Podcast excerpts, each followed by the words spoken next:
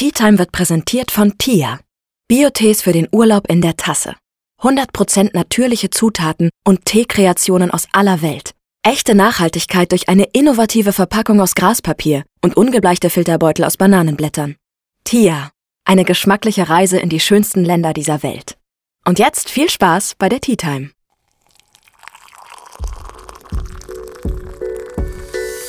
Ich bin Tina. Schön, dass ihr bei meiner Tea Time eingeschaltet habt.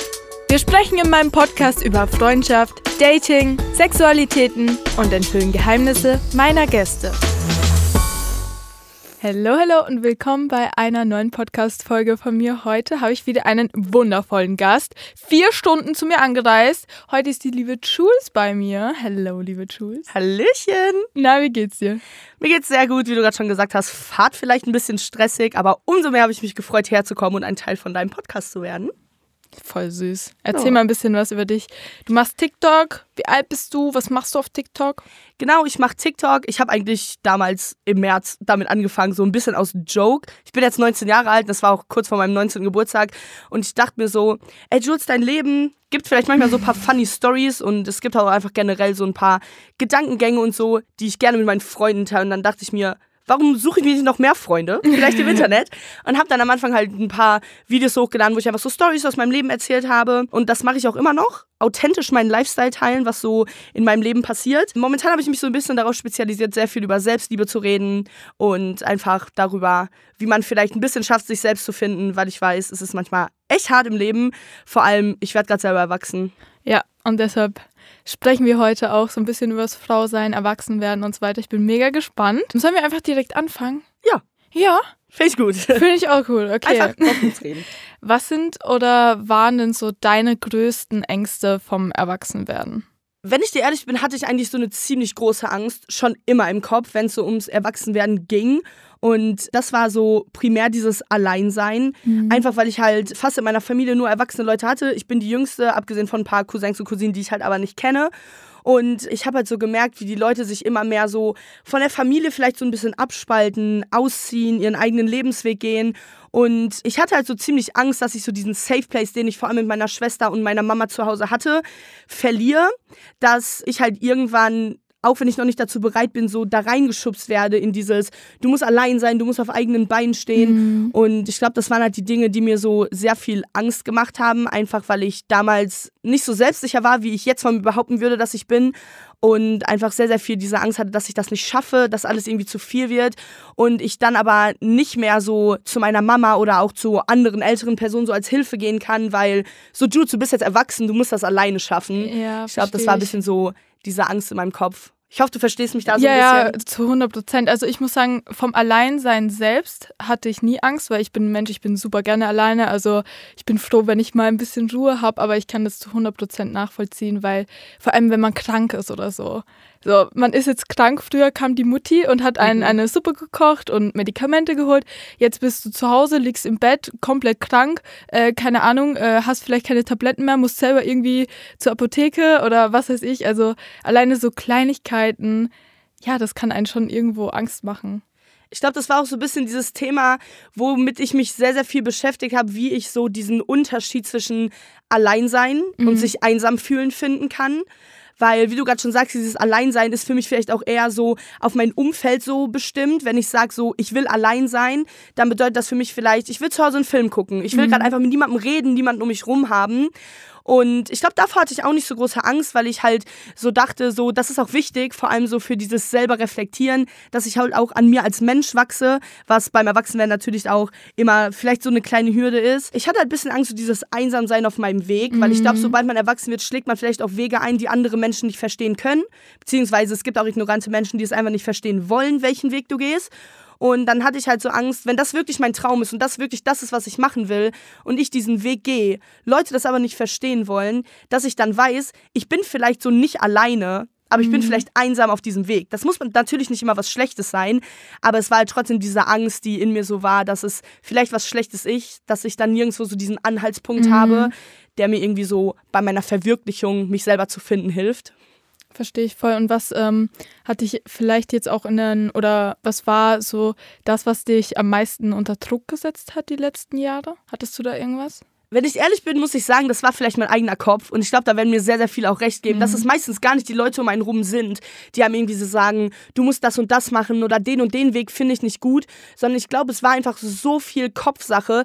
Vor allem ich finde das deutsche Schulsystem eh so, ich habe mein Abitur gemacht, bei meiner Zeugnisverleihung haben mir die Lehrer bzw. mein Schuldirektor mein Abi in die Hand gedrückt und meinten so, jo, wir schicken dich jetzt in die weite Welt, geh und mach das. Mhm. Und ich finde, man hat halt einfach vielleicht zu wenig darüber gelernt, wie man mit sich selber im Kopf klarkommt, dass man halt einfach weiß, es gibt so viele Möglichkeiten jetzt, aber einem manchmal im Kopf vielleicht so dieser Guide fehlt, in welche Richtung möchte ich denn gehen? Vor allem, wenn man, ich war 18 Jahre alt, als ich mein Abi gemacht habe und ich glaube, kein 18-Jähriger kann von sich behaupten, dass er ganz genau wusste, wer er ist und wo er hin will.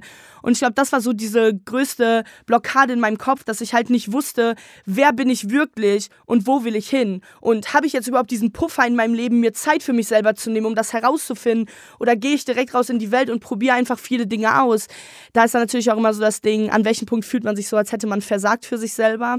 Oh ja, du sprichst so wichtige Dinge aus gerade, weil es ist einfach zu 100 Prozent so, dass vor allem in der Gesellschaft wird von einem verlangt, dass man mit 18, 19 halt schon so weit ist, dass man gefühlt alles weiß. Also, ne, aber im Endeffekt hat man in der Schule ja auch nicht so viel Zeit, Jobs kennenzulernen oder so. Da gibt es ja irgendwann immer so eine Woche oder so, wo man so ein paar Jobs kennenlernt. Aber im Endeffekt gibt es so viele Möglichkeiten und let me tell you, die meisten machen in 40 Jahren nicht dasselbe, was die mit 20 Jahren gemacht haben.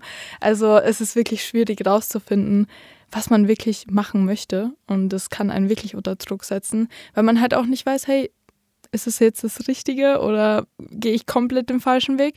Aber was ist für dich sonst noch so im Alltag schwer beim Erwachsenwerden? So, keine Ahnung, Haushalt und so weiter? Ja, Haushalt auf jeden Fall. Ich bin auch, als ich 18 war, direkt von zu Hause ausgezogen. Ich bin sehr, sehr froh, dass ich nicht allein war. Meine größere Schwester Linda, die ist zwei Jahre älter als ich, die ist äh, mit mir zusammen in eine Wohnung gezogen.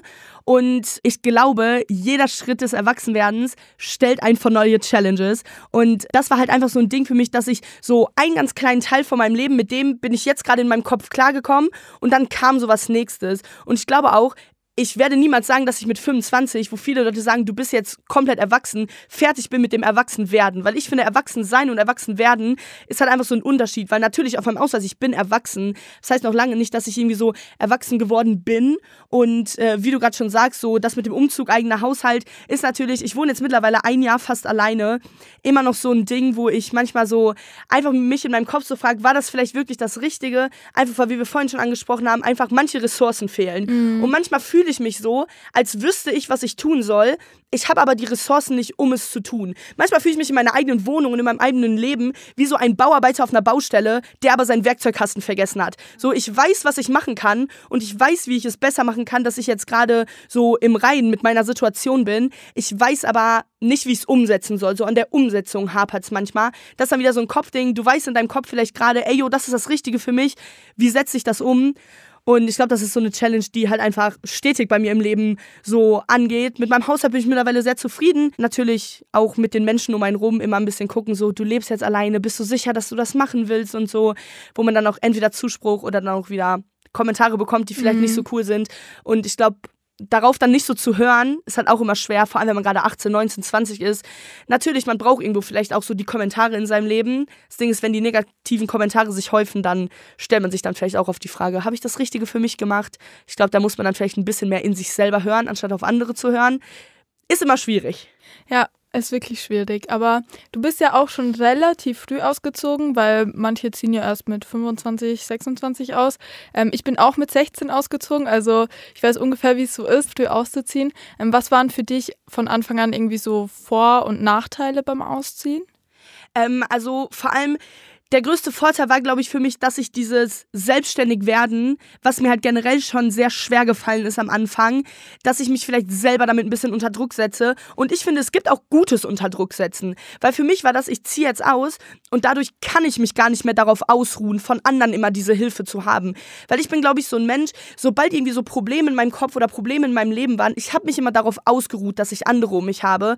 Und so blöd wie es halt klingt, Menschen im Leben sind halt ziemlich temporär und ich weiß, also ich wusste zu dem Zeitpunkt, ich kann mich nicht mein Leben lang darauf verlassen, dass irgendwer da ist, um meine Probleme zu regeln, dass irgendwer da ist, um mir aus der Scheiße zu helfen, wenn ich wieder irgendwas gemacht habe.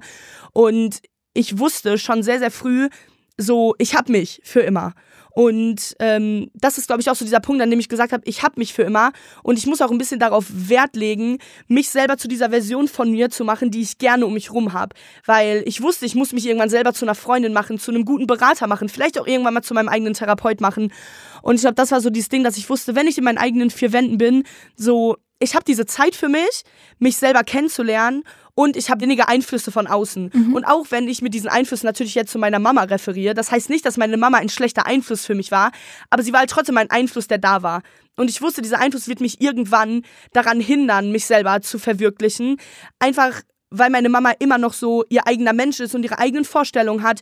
Und ich musste mich halt einfach irgendwann ein bisschen von diesen Vorstellungen lösen, immer andere Menschen um mich herum zu haben, die mir helfen, die meine Probleme für mich regeln. Ich glaube, das ist halt so ein Ding, gehört ja zum Erwachsenwerden. Und dieser Angst wollte ich mich dann in dem Moment einfach stellen. Deswegen habe ich die Wohnungssuche in die Hand genommen. Sehr gut. Ähm, du hast ja jetzt auch schon sehr viel über ähm, das Selbstfinden gesprochen. Du beschäftigst dich ja momentan auch mega damit.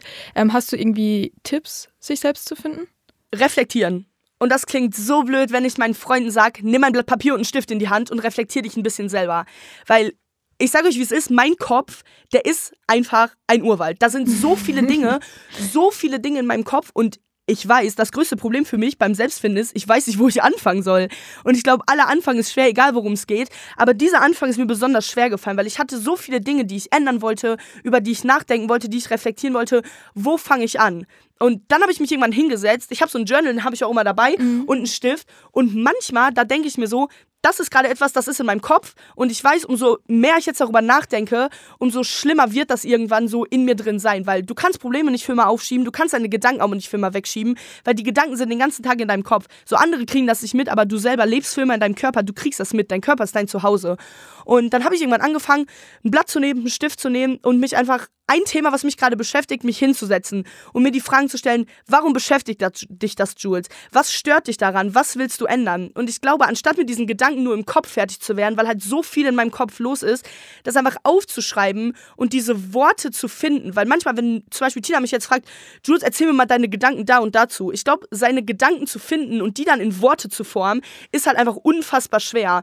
Vor allem, Fall. wenn ich die jemand anderem erklären will. Mhm. Deswegen mir die erstmal selber zu erklären, meine Gedanken zu sammeln und Worte zu finden, die diese Gedanken beschreiben, dass ich die auf ein Blatt Papier bringe, hat mir so unfassbar geholfen. Erstens, mich selber zu reflektieren, aber auch anderen Leuten irgendwie zu zeigen, wie sieht es in mir drin aus. Weil ich weiß, wenn ich mich selber nicht kennenlerne, wie will jemand anderes mich jemals richtig kennenlernen, wenn ich mich selber einfach nicht kenne. Das ist sau wichtig. Ich habe auch äh, zwei Jahre lang Tagebuch geschrieben, jeden Tag. Und das hat mir auch unglaublich in schweren Zeiten geholfen. Einfach wenn man auf einmal anfängt, Dinge von anderen Leuten auch zu reflektieren, also nicht nur von sich selbst und ähm, Situationen auch ganz anders sieht. Weißt du, wie ich meine? Mhm. Das verstehe ich auf jeden Fall. Vor allem, weil ich finde, wie wir gerade schon die ganze Zeit gesagt haben, so diese Einflüsse von außen. Und ich glaube, manchmal merkt man erst, was für einen Einfluss eine andere Person in seinem Leben hat, wenn man das zum Beispiel jemand anderem erzählt oder wie gesagt aufschreibt. Weil zum Beispiel, wenn ich so in meinem Journal so einen Abschnitt zum Beispiel über meine Mama habe, so ich schreibe hin, was so in letzter Zeit alles mit meiner Mama passiert ist, gute Dinge, schlechte Dinge. Und ich glaube einfach dieses Reflektieren, was mir das für meinen Weg bringt. Weil ich glaube, das Schlimmste, und das Erwachsenwerden ist halt einfach manchmal wirklich ein Bastard. Und ich glaube, das Schlimmste, womit ich jemals in meinem Leben klarkommen musste, ist, egal wie krass du es versuchst, anderen Leuten zu erklären, andere Leute sind dir nicht schuldig, dich zu verstehen. Und ich glaube, das ist das, das ist einfach so ein Ding in meinem Kopf, dass manchmal wirklich, da habe ich meine Gefühle und ich will das anderen Leuten erklären. Aber diese Leute, weil die sind einen anderen Lebensweg durchgegangen, die haben vielleicht nicht das gleiche erlebt wie ich. Und mich zu verstehen, so ich kann die nicht dazu zwingen, mich zu verstehen. Zum Beispiel, wenn Tina und ich jetzt ge heute genau die gleiche Situation durchleben, ich sitze vielleicht in der Ecke und heul darüber. Tina guckt mich an und sagt so, ey Jules, ich habe das gleiche erlebt, so chill mal ein bisschen, so schlimm war das ja, gar nicht. Ja, jeder Mensch nimmt halt andere Dinge genau. anders auf. Und ich muss verstehen, dass Tina das nicht so stört wie mich. Tina muss verstehen, dass mich das mehr stört als sie. Sie muss es aber nicht nachvollziehen können, weil sie hat andere Dinge im Leben erlebt, sie nimmt Dinge anders auf und dass sie dann nicht so fühlt wie ich, auch wenn es die gleiche Situation war, das ist okay, aber das macht ihre Gefühle und ihre Reaktionen nicht weniger valide, meine im Gegenzug dazu aber auch nicht. Und deswegen sich selber zu kennen und zu verstehen, ey, ich verstehe das über mich selber, andere müssen das nicht verstehen. Das ist schon so ein großer Schritt im Leben. Das ist wirklich sau wichtig, wirklich sau wichtig, weil es wird, also niemand. Jeder kann dich in- und auswendig kennen, deine Schwester kann dich in- und auswendig kennen, aber sie wird trotzdem nie zu 100% verstehen, wie du dich in dem Moment fühlst. Ich glaube, das ist auch so ein wichtiges Thema, wenn man so über Bindung zu anderen Menschen redet. Zum Beispiel, das beste Beispiel, was mir so einfällt, ist ein Partner. So, du lernst deinen Partner kennen, du lernst deinen Partner sehr intensiv kennen und dann führt ihr eine Beziehung. Und ich sage euch wirklich, weil wir gerade eben über dieses Selbstfinden geredet haben, du hast vielleicht Liebe in einer anderen Person gefunden und du kannst auch Liebe in dir selber gefunden haben. Natürlich, das ist das Wichtigste am Anfang. Aber wenn du dich auch während deiner Beziehung oder während einer Freundschaft oder so nicht zwischendurch hinsetzt und dich selber reflektierst, du kannst niemals Dinge, die zwischen dir und einer anderen Person reflektieren, wenn du nicht deinen eigenen Standpunkt reflektierst. Okay, wir haben jetzt über sehr wichtige Dinge gesprochen und auch ein paar negativere Dinge. Ähm, was ist für dich denn das Beste am Erwachsenwerden? Das Beste. Ich glaube, das Beste ist, dass ich mit dem Erwachsenwerden, vor allem nach meiner Teenagezeit, verstanden habe, dass andere Menschen nicht meine Verantwortung sind. Und das ist für mich so wichtig. Jeden Abend, so dumm wie es klingt, wenn ich meine Zähne putze, gucke ich in den Spiegel und stelle mir immer die Frage, Jules, bist du mit der Person zufrieden, die du heute warst? Und das Ding ist, selbst wenn ich einen Streit hatte, kann ich sagen, so, ich habe das für mich als Mensch, als erwachsene Person in dieser Position richtig gehandelt.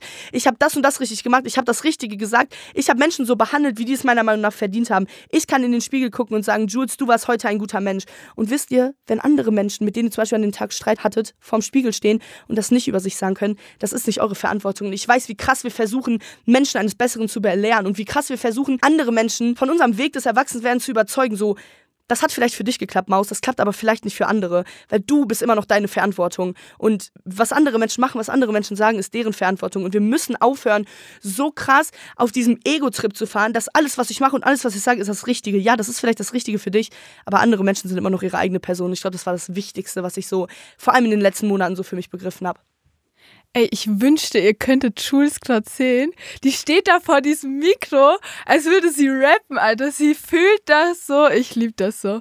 Mir ist das wichtig und ich bin sehr, sehr froh, dass du mich eingeladen hast, weil solche Worte so manchmal so auch wenn wir journalen, so manchmal Ja. muss man das einfach so vom Herzen lassen, Ja. vor allem eine andere Person gegenüber, die einen da vielleicht irgendwo ein bisschen versteht. Auf jeden Fall. Und ähm, es ist halt auch super wichtig, über solche Dinge zu sprechen, weil, wie wir gesagt haben, in der Schule oder so hört man sowas nicht. Auf Social Media hört man immer mehr über solche Dinge, aber trotzdem meiner Meinung nach viel zu wenig. Salut mes amis, je m'appelle Tina et je ne parle pas français. Mein Französisch ist leider nicht so bewundernswert, doch mit dieser Episode reise ich geschmacklich mit euch nach Frankreich. Heute stelle ich euch die Teesorte Taste My Friends von der neuen Bio-Teemarke Tia vor. Taste My Friends schmeckt sinnlich süß nach Apfel und Erdbeere und ist mit Lavendel perfekt abgerundet. Ihr wollt Genuss wie in Frankreich? Taste My Friends von Tia bringt euch Frankreich nach Hause. Jetzt geht es weiter mit dieser Episode. Santé! Wir haben jetzt einiges über das Erwachsenwerden gesprochen. Dieselbe Frage jetzt einfach nochmal, nur ein bisschen anders. Was ist für dich das Schönste am Frausein? Gar nichts. Das ist eine ziemlich Die schwierige Periode. Frage, Tina gerade eben gesagt hat, solche Themen kommen auf Social Media immer mehr. Und ich finde das super, ich finde das gut, aber ich glaube, das Schönste am Frausein ist, zu begreifen, dass andere damit nichts zu tun haben. Was du für eine Frau wirst und was du für ein erwachsener Mensch wirst. Es tut mir so unfassbar leid, ich bin selber Influencerin, so will ich hier gar nicht abstreiten, auch wenn ich dieses Wort eigentlich nicht mag. Aber ich finde, wir sind unsere Gesellschaft und ich weiß nicht, wie lange ich sogar mehr Angst davor hatte, Frau zu werden, als wirklich erwachsen zu werden. Weil erwachsen wird jeder. Frau nicht. Und ich glaube, das Ding für mich ist, Frau zu werden. Das Schönste daran ist, glaube ich, einfach zu verstehen, dass das Schönste am Frausein nicht Frau sein ist, sondern einfach das Schönste daran, dass ich ich selber wurde. Weil natürlich, ich kann jetzt sagen, so, du bist ein Mann geworden, du bist eine Frau geworden. Und natürlich ist das wichtig, dass ich selber Frau werde, vor allem meinen Körper zum Beispiel kennenzulernen. Das war so was- etwas sehr, sehr Wichtiges beim Frauwerden. Weil ich muss euch ehrlich sagen, so dumm wie das jetzt klingt, als ich ein Teenager war, ich hatte Angst davor, dass sich mein Körper verändert. So auf einmal hatte ich Brüste, auf einmal Oh so, ja, so, auf einmal haben Leute mich das? angestarrt, auf einmal haben Leute mich angestarrt, aber nicht, weil die irgendwie dachten, oh, voll, voll das schöne Kind oder die hat voll schöne Haare, voll schöne Augen, sondern die haben mich angestarrt, weil ich mich verändert habe. Mhm. Und das hat mir Angst gemacht, Bro, weil ich nicht wusste, so starren die mich jetzt an, weil es gut ist, dass ich mich verändere, oder starren die mich jetzt an, weil die mich jetzt anfangen können, in irgendwelche Schubladen zu schieben, nur weil ich Brüste habe. So, versteht ihr, wie ich meine? Ich verstehe das so zu 100 Prozent, vor allem, wenn es dann zu diesem Punkt kommt, dass man dann irgendwann BH kaufen muss oder so. Ey, ich habe ich hab mich so geschämt in diesem Zeitraum. Ich dachte so, oh Gott, wie, wieso, wieso passiert das? Oder auch Haarwachstum, so mhm. auf einmal bekommt man Haare an den Beinen und überall und unangenehm. Es ist in dem Moment für so ein, keine Ahnung, 10, 11, 12-jähriges Kind unangenehm. Wie du das gerade sagst, so, und ich habe, glaube ich, wir beide, wir haben immer noch so Follower, die vielleicht gerade in dieser Phase stecken. Und ich glaube, das Schönste am Frausein ist, dass ich anderen Leuten jetzt helfen kann, eine Frau zu werden.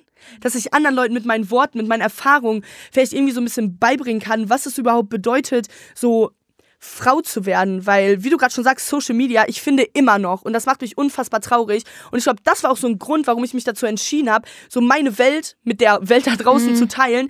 Einfach weil ich sehe Videos, die mich manchmal traurig machen, Frau zu werden. Und das ist so unfassbar schlimm, finde ich. Und das macht mich einfach so unfassbar traurig, weil ich weiß, da sind 15-, 16-jährige Mädchen, die gerade in dieser Phase stecken, in der wir vor ein paar Jahren gesteckt haben. Und die machen morgens ihr Handy auf und die sehen Videos und denken sich, ich habe keinen Bock, Frau zu werden. Ich habe mhm. keinen Bock darauf. Ich habe keinen Bock, in diese Schubladen gesteckt zu werden. Ich habe keinen Bock, diese Erfahrungen zu machen, die Frauen im Internet teilen. Und deswegen ist das so wichtig für mich, dass die ihre Erfahrungen teilen. Weil natürlich, Frau sein ist wunderschön. Ich liebe es, eine Frau zu sein. Mhm. Das heißt nicht, dass ich mich wahrscheinlich weniger gefreut hätte, wenn ich ein Mann geworden wäre als Kind. So und jetzt, oder was weiß ich, was ich auch immer geworden yeah. wäre, ein Mensch einfach zu werden. Aber ich liebe es, Frau zu sein. Es gibt dann aber immer noch diese Leute, die so krass Angst davor haben, weil im Internet so viele Seiten geteilt werden von, warum hat eine Frau Angst? Warum kann eine Frau das und das nicht machen? Warum traut sich eine Frau nicht, das und das zu machen? Und das finde ich beim Frauwerden halt einfach so schlimm, dass Mädchen im Internet diese Seite sehen. Und ich bin so froh, und das soll jetzt gar nicht eingebildet klingen, dass es aber immer noch Leute gibt, die im Internet versuchen, diese andere Seite zu zeigen. So, ja, du stehst vor diesem Problem, du stehst vor diesen Challenges, aber Männer stehen genauso vor anderen Challenges. Und wir, das Einzige, was wir als Gesellschaft machen können, ist zu erkennen, wir sind ein Teil der Gesellschaft und wir können es zusammen besser machen. Weil wenn wir nicht anfangen, wird niemals irgendwer anfangen. Auf jeden Fall. Und welche Vorurteile so allgemein von Frau sein nerven dich am meisten? Weil es gibt ja so viele Vorurteile gegen Frauen. Also jetzt mal ernsthaft. Wenn man so drüber nachdenkt. Wenn man so drüber nachdenkt, ist es eigentlich schon so schade, dass wir darüber ja, nachdenken ja. müssen. Es macht mich einfach so unfassbar traurig. Und ich glaube, die schlimmsten Vorurteile sind für mich persönlich, erstmal so dieses ganze feministische, was aber mit dem Aussehen zu tun hat. So das erste, was mir so beim Frausein beigebracht wurde, war nicht, Jules, du musst dich als Mensch geben. Du musst das machen, wie du dich authentisch fühlst, sondern das erste war so ja, so Tragkleider, mach das und das. So Röcke. Und Röcke. Und ich glaube, dieses Ansehen, dass ich wirklich mir von der Gesellschaft einreden lassen habe, Jules, du kannst nur Frau werden, wenn du dich nach außen hin weiblich gibst und wenn du nach außen in den Leuten zeigst, ich mache meine Haare, ich ziehe Heils an, ich ziehe ein Kleid an, ich bin eine Frau. Ich mhm. muss niemandem beweisen, dass ich eine Frau bin. Und das ist genau das Schlimmste, was ich einfach finde, was vor allem im Internet so den jungen Mädchen eingeredet werden. Wie viele Mädchen schminken sich morgens vor der Schule, nicht weil sie das wollen, sondern einfach nur, weil sie Angst haben, dass Leute sagen, oh, du siehst heute aber wieder müde aus, bist du krank, warum siehst du so aus? Die klatschen sich Schminke ins Gesicht. Und ich liebe Frauen, die sich schminken. Boah, Make-up-Artists im Internet, einfach einfach krass. Und ich liebe es auch, dass ich vorhin im Zug meine Mascara aufgetragen habe und mir dachte, ey, Jules, deine Augen sehen jetzt viel schöner aus. Aber ich habe das gemacht, weil ich mich damit schöner fühle. Und ich habe das nicht gemacht, weil irgendwer mir eingeredet hat, Jules, du musst das machen. Mhm. Einfach damit Leute sagen, du bist eine Frau, du siehst gut aus, dein Make-up gefällt mir. Die muss mein Make-up nicht gefallen, Bro. Mir muss das gefallen. Und mir muss gefallen, wie ich mich gebe. Und so wie ich mich gebe, ich bin sehr, sehr zufrieden mit mir. Auch wenn ich hier gerade in irgendeinem Oversize-Pullover stehe, wo andere sagen, öh, zeig vielleicht ein bisschen mehr Ausschnitt. Ihr seht mich nicht, aber ich fühle mich gut und das ist das Wichtigste. Das ist unglaublich wichtig. Im Internet. Social Media. Nicht nur Social Media, aber viel Social Media. Und zwar vergleichen. Kennst du bestimmt. Mit anderen Frauen vergleichen, mit so viel schöneren Frauen vergleichen. Es ist ein großes Problem. Was hältst du davon? Was sagst du dazu? Ich bin immer transparent, ich bin immer ehrlich, ich mache das immer noch. Auch wenn ich euch jetzt bestimmt eine halbe Stunde wie irgendwas in die Ohren gelabert hat, ihr seid gut, wie ihr seid, liebt euch, wie ihr seid, reflektiert euch, wie ihr seid. Aber ich mache das leider auch zu oft immer noch. Aber einfach aus dem Grund, weil ich glaube, kein Mensch da draußen sieht sich selber so an, wie er das ideale Bild von einem Menschen ansieht. Und das weiß ich ganz genau. Das heißt nicht, dass ich mich nicht schön finde, sondern es das heißt einfach nur, dass mein Bild von Schönheit vielleicht so verzerrt ist, dass ich einen anderen Menschen sehe, der in meinen Augen halt einfach schöner ist als ich. Und das ist einfach gar nicht schlimm. Das Ding ist, ich war jetzt drei Wochen im Urlaub und ich bin den ganzen Tag nur im Bikini rumgelaufen. Und Bikini ist ja eh so ein Thema. Viele Girls sind dann so, äh, man sieht meinen Bauch, man sieht meine Beine, man sieht meine Arme. Und ich habe das auch gemacht. Ich lag am Strand und Mädels sind an mir vorbeigelaufen. Die hatten vielleicht weniger auf den Rippen. Die hatten vielleicht schönere Arme, schönere Haare, glatt rasiertere Beine als ich. Und ich habe mich damit verglichen. Ich habe direkt so gedacht, ja, das und das. Aber dann habe ich mir überlegt, was ist, wenn ich meine Gedanken einfach umändere und mir nicht denke, ey, die ist viel schöner als ich, sondern mir denke, ich bin schön und sie ist schön und sie hat vielleicht körperlich ein eine andere Definition in meinem Kopf von schön, aber das macht mich nicht weniger schön. Weil ich sage euch ehrlich, Leute, ihr seid nicht hässlich. Ihr fühlt euch hässlich. Und das ist einfach ein Unterschied, weil ihr seid nicht hässlich. Kein Mensch da draußen würde irgendwie sagen, ihr seid hässlich, weil ihr wirklich hässlich seid, sondern die sagen, ihr seid hässlich, weil die ein anderes Bild von schön in ihrem Kopf haben, als wie ihr ausseht das ist aber, wie vorhin schon gesagt, nicht eure Verantwortung, dass irgendein Mensch da draußen euch sagt, ihr seid schön. Und ich weiß, man vergleicht sich auf Social Media und denkt dann vielleicht, oh, ich bin schöner als die oder ich bin nicht so schön wie die. Das sagt aber nur etwas über dieses Bild in eurem Kopf aus, was ihr von Schönheit sagt und nicht über eure Schönheit, die ihr wirklich nach außen tragt. Konfidenz wird immer das Schönste bleiben. So, wenn ich Tina jetzt hier so sehe, ist mir scheißegal, was sie anhält, ist mir scheißegal, wie sie sich gerade hier gibt. Wenn ich sehe, dieses Mädchen hat ein Lächeln im Gesicht und dieses Mädchen strahlt so eine, eine innere Zufriedenheit aus, so was Schöneres könnte ich in ihrem Gesicht gar nicht sehen. Jules. Och, hör mal. Jules, ich werde ja noch rot. Nee, aber ähm, ganz gute Worte, die du getroffen hast, weil ich glaube, wir vergessen manchmal auch, wozu wir unseren Körper haben. Weil wir haben unseren Körper nicht dazu, um uns zu präsentieren und keine Ahnung was, sondern einfach, ja, der Körper schützt unsere Organe, der Körper gibt uns das Geschenk, Dinge zu erledigen, keine Ahnung, zur Arbeit zu gehen, Fahrrad zu fahren, was auch immer. Und was mir zum Beispiel aufgefallen ist auf Social Media, ich fange an, mich zu vergleichen. Ich mache das auch noch, ja. Also das macht gefühlt jeder, leider. Aber bei mir ist es dann meistens so, dass ich auf meiner For You-Page bin, eine Person sehe, ich mir so denke, boah, die ist so perfekt, die ist so perfekt. Aber dann fällt mir auf, oh, die Person hat ja so einen fetten Beauty-Filter drauf. Und wenn ich dann mal auf diesen Beauty-Filter drauf gehe, sehe ich halt einfach eins zu eins gleich aus. Und ich benutze extra keine Beauty-Filter auf TikTok, weil ich mir so denke, hey, ich weiß, wie schlecht ich mich manchmal fühle, wenn ich Menschen mit diesem Filter sehe, weil das ist halt einfach nicht real. So würde ich auch sehen, wenn ich 50 OPs hätte. So. Ich glaube, das Ding ist, was Leute auch oft vergessen, abgesehen jetzt von diesen ganzen Filtern so, die ich eh komplett Schrott finde, Leute, ihr seid schon wieder seid, geht da raus und benutzt keine Filter. Fürchterlich ich glaube, das Schlimmste ist, was wir vergessen, wo du gerade eben gesagt hast, das ist mir direkt in den Kopf gekommen. Du scrollst auf deiner For You-Page und du siehst eine und denkst dir, boah, die sieht voll perfekt aus. Ist dir mal aufgefallen, dass die das wahrscheinlich über jemand anderen denkt? Ja, zu 100%. Das ist so dieses Ding, was immer in meinem Kopf ist. Ich sehe eine Person und denke, die ist voll perfekt, vergesse aber, diese Person hat selber wahrscheinlich so viele Komplexe, dass die sich selber genauso sieht, wie ich mich sehe. Und dann frage ich mich manchmal, ey, da draußen ist bestimmt irgendeine Person, die mich anguckt und denkt, boah, ich wünschte, ich würde aussehen wie die. Ich wünschte, ich wäre wie die. Zu 100 Prozent. Und das ist halt das Ding, wo ich mir dann immer denke, du willst immer genauso sein, wie du nicht gerade bist. Färb dir einmal deine Haare dunkel, du willst nicht mehr so aussehen, du willst wieder irgendwas verändern, weil du merkst, diese temporären Veränderungen an deinem Körper, die verändern dein Wesen nicht. Weil woran du arbeiten musst, sind Dinge in deinem Kopf und nicht dein Aussehen. Ich habe mir letztens vorgestellt, stell mal vor, du stirbst. Perfekt. So. Danke. Sorry, Leute, Moodbreak, aber stell mal vor, du stirbst. Keiner der dir jemals im Leben was bedeutet hat oder dem du was bedeutet hast, wird an deinem Grab stehen und sagen, boah, ich vermisse ihre schönen Haare, ich vermisse ihren perfekten Körper, ich vermisse ihren ich fetten Arsch. so, niemand, niemand wird damit an deinem Grab stehen. Was die Leute über dich sagen werden, ist, was für eine gute Freundin du warst, wie gut du sie behandelt hast, wie sehr sie vermissen, mit dir zusammen zu lachen. So, stell dir das einfach mal vor, wenn du stirbst, es interessiert einfach niemand mehr. Und dass du jetzt, während du lebst, während du diese Zeit hast, an den innerlichen Dingen zu arbeiten, du all deine Zeit dafür opferst, dich irgendwie äußerlich zu verändern, macht mich unnormal traurig. Und ich möchte, dass du damit aufhörst, wenn du das hier hörst. Lass dir meine Worte durch den Kopf gehen und geh ruhig zu deinen Freunden. Was schätzt du an mir? Keiner von denen wird sagen, ich schätze deine Beine, ich schätze deinen Bauch, ich schätze ich deinen schätze Arsch. deine blonden Haare. Niemand. Und deine Titten. Wird das sagen. Auch die schätze ich schon ein bisschen, ne? Girls support girls, I love myself. ja, nee, aber du hast vollkommen recht, auch wenn mich das gerade fertig gemacht hat. Stell dir vor, du stirbst. Sorry, ähm, ich drop solche Lines nicht mehr. Du bist ja im Rap-Game bleiben. Was machst du gerne, was du nicht als typisch weiblich empfindest?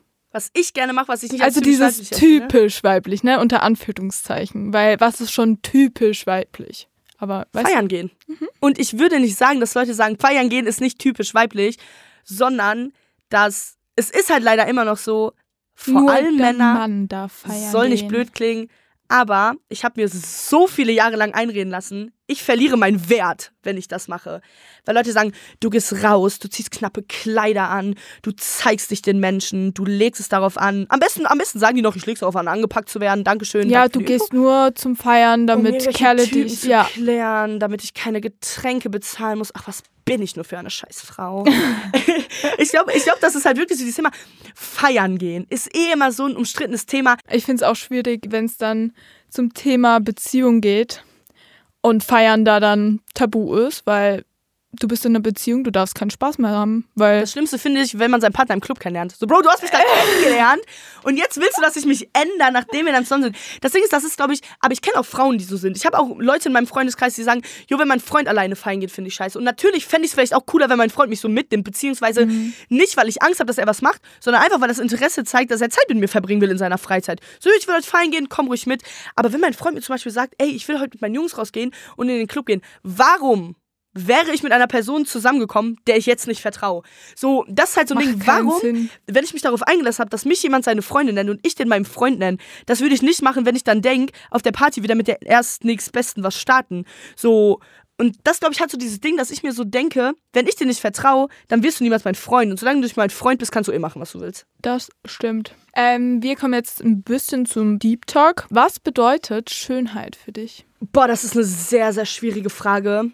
Aber ich denke, Schönheit ist einfach nichts, was man sieht, sondern einfach ein Gefühl. Ich glaube, das ist so das Wichtigste, vor allem wenn ich mich selber im Spiegel angucke, fühle ich mich schön. Und das ist, glaube ich, auch das, wenn ich Anziehsachen anziehe und vielleicht sind die Anziehsachen schön. Das heißt aber nicht, dass ich mich darin schön fühle, wenn ich das an meinem Körper dann sehe. Und das heißt nicht, dass ich mich generell hässlich in diesen Klamotten finde, sondern einfach, dass dieses Gefühl von Schönheit nicht da ist. Und ich glaube da ehrlich dran, dass Menschen dich auch schöner finden, wenn du Schönheit ausstrahlst. Weil natürlich, wenn mir jetzt irgendein Typ sagt, meine Lieblingsfarbe ist rot und ich trage dann ein rotes Kleid, natürlich wird er dann wahrscheinlich sagen, so, jo, das Kleid ist schön. Das liegt aber nicht daran, dass ich in diesem Kleid stecke und mich darin schön fühle, sondern einfach, dass er die Farbe rot schön findet. Und ich glaube, Schönheit ist halt wirklich so ein Gefühl, dass, wie wir gerade schon die ganze Zeit drüber geredet haben, das muss halt einfach von innen kommen, weil niemand wird dir irgendwie jemals, und auch wenn ihr das denkt, es wird nicht passieren, niemand wird euch jemals eintrichtern können, ihr seid nicht schön. Und ich weiß, ihr glaubt das, wenn andere euch das sagen. Wie viele Tage, Wochen habe ich zu Hause geheult, weil ich dachte, ich bin nicht schön genug. Leute finden mich nicht schön. Aber du musst nicht schön genug sein. Weil du bist einfach schön. Und genug für was? Genug für andere Menschen? Genug dafür, dass du in irgendein Schönheitsideal passt? So, das bedeutet es nicht schön zu sein. Sondern wenn mir ein Mensch sagt, ich fühle mich schön, ich finde diesen Menschen schön. Das heißt nicht, dass ich alles an ihm unfassbar attraktiv finde, wie er aussieht. Zum Beispiel, wenn Menschen jetzt ihre Haare schneiden und ich sage, ey, diese Haare sehen nicht mehr attraktiv aus. Oder das ist, passt einfach nicht in meinen Typ von attraktiv, weil jeder hat so ein irgendwo ein Typ von attraktiv. Vielleicht passen lange Haare bei Männern nicht in meinen Typ von attraktiv. Das heißt aber nicht, dass dieser Mensch nicht unfassbar schön sein kann. Das heißt aber nur, dass es meiner Präferenz vielleicht nicht entspricht. Aber nur weil Menschen meine Präferenz nicht entsprechen, heißt es nicht, dass die nicht schön sind. Ja, muss ja auch nicht, ne? Also man kann ja auch nicht jedem gefallen. Es ist Stell einfach mal so. vor, du findest jeden schön. Mein Dating-Life wäre crazy. Ey, ich glaube, ich könnte nicht mehr. Ich könnte nicht mehr. Ich kann mich jetzt schon oft nicht entscheiden. Stell vor, du heiratest und denkst so, boah, alle meine Gäste sind voll mein Type. So, fuck. Am I doing the right thing? wer weiß. Noch eine ernstere Frage. Was liebst du am meisten an dir selbst? Punkt. Fragezeichen. Mein Herz. Das klingt so dumm, weil so jahrelang war für mich ein Herz einfach immer nur so ein Organ, was halt Blut durch meinen Körper pumpt, so dank Herz, dass ich lebe. Aber ich rede nicht über dieses Organherz, sondern einfach dafür, wie viel Empathie ich für andere Menschen habe. Und ich glaube, das ist wirklich etwas, was ich unfassbar an mir liebe, weil auch wenn es manchmal stressig ist, ich weiß, dass ich diese Person im Freundeskreis bin, zu der Leute kommen, wenn die irgendwie Tipps brauchen. Welches Sternzeichen bist du eigentlich? Widder. Okay. Mhm. wenn die sich allein fühlen, die wissen, die können zu mir kommen. Und ich glaube, das ist halt einfach so ein Ding, dass ich unfassbar an mir liebe, dass ich empathisch bin. Aber was ich noch mehr an mir liebe, ist, dass ich empathisch bin und selbstlose Züge habe, mich trotzdem aber selber nicht vergesse.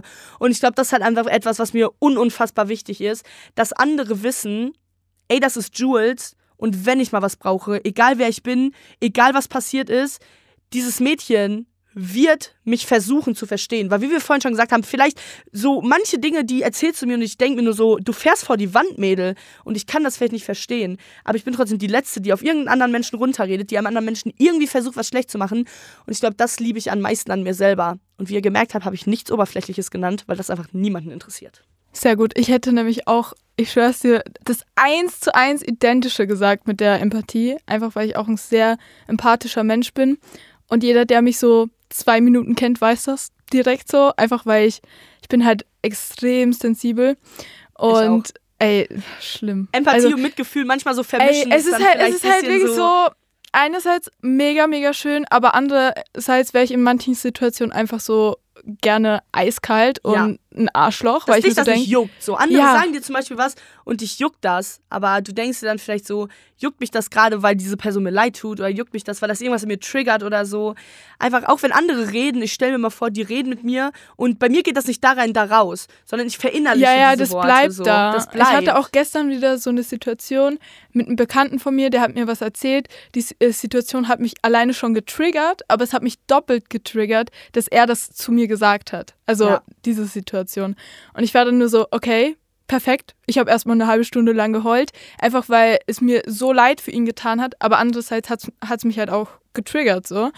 Und das ist manchmal schon nicht so geil. Empathisch sein ist, glaube ich, auch so lange nur zu deinem Vorteil, solange du verstehst, dass du die Probleme von anderen Menschen nicht zu deinem Problem machst. Und ich weiß, das mache ich auch leider viel zu oft. Mhm. Und das ist dann auch echt immer so, da wo ich dann so zu Hause sitze und mir so denke, äh, jo, war jetzt vielleicht nicht so cool, ähm, aber ich denke mir, solange ich auch auf TikTok so, wenigstens mich juckt das nicht mal, wie viele Leute meine Videos kommentieren. Natürlich, ich bin dankbar für jeden Einzelnen, der da ist, so. Mhm. Aber ich glaube, und das sage ich auch in meinen Livestreams immer wieder, solange ich weiß, dass ich mit den Worten, die ich gerade gesprochen habe, wenigstens einer einzigen Person da draußen irgendeinen Gedankenanstoß geben konnte, irgendwas vielleicht so an der Denkweise ändern konnte oder daran, wie die sich selber sehen, ich habe schon gewonnen.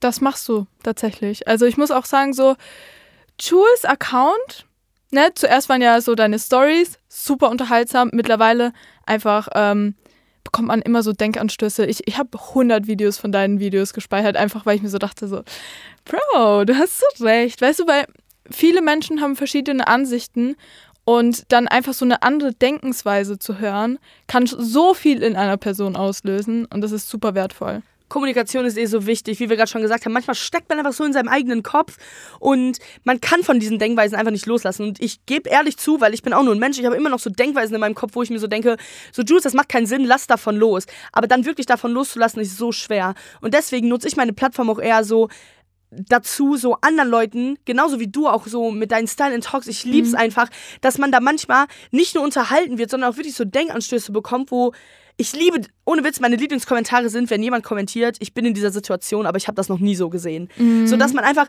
wir alle stecken manchmal vielleicht in derselben Scheiße drin und dann aber von jemand anderem zu hören, ey, sieh das mal so, ist halt einfach so wichtig, weil manchmal sind deine Augen einfach blind, du kannst das vielleicht nicht sehen.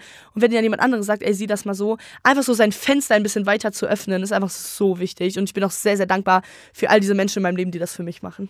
Jules, ich danke dir für deine ganzen Worte. Super, super wertvoll, was du alles gesagt hast. Ich hoffe, wir konnten euch so ein paar Denkanstöße geben und schaut auch unbedingt auf Trues Account vorbei auf TikTok.